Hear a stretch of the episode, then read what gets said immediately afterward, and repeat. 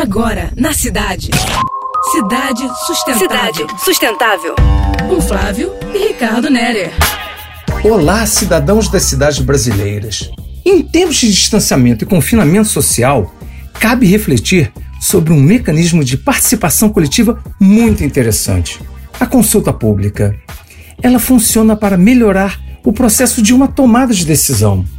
Aberto para todas as pessoas, esse instrumento democrático permite a contribuição da população. Quanto mais transparente, mais civilizado será esse processo. O passo a passo é simples: acessar a consulta pública, conhecer o assunto e dar sua opinião.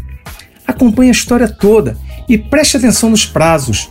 A construção da sociedade será mais sólida tanto quanto houver esse movimento dos governos.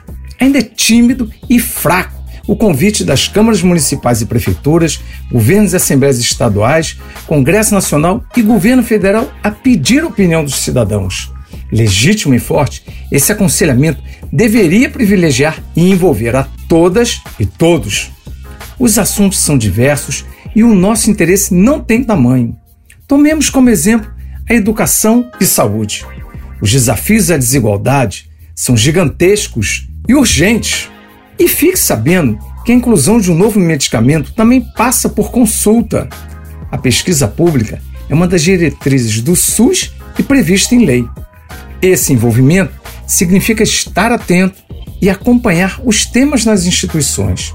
Questões não faltam: agricultura e pecuária, assistência social, cultura, esporte, economia, energia, justiça, meio ambiente, previdência, segurança, trabalho e turismo.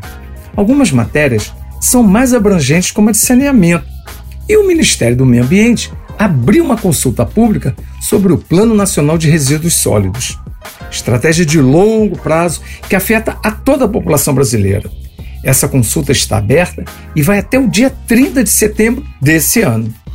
Você está incomodado com algum assunto? Tem algum argumento? Vasculha na internet e cutuca a instituição.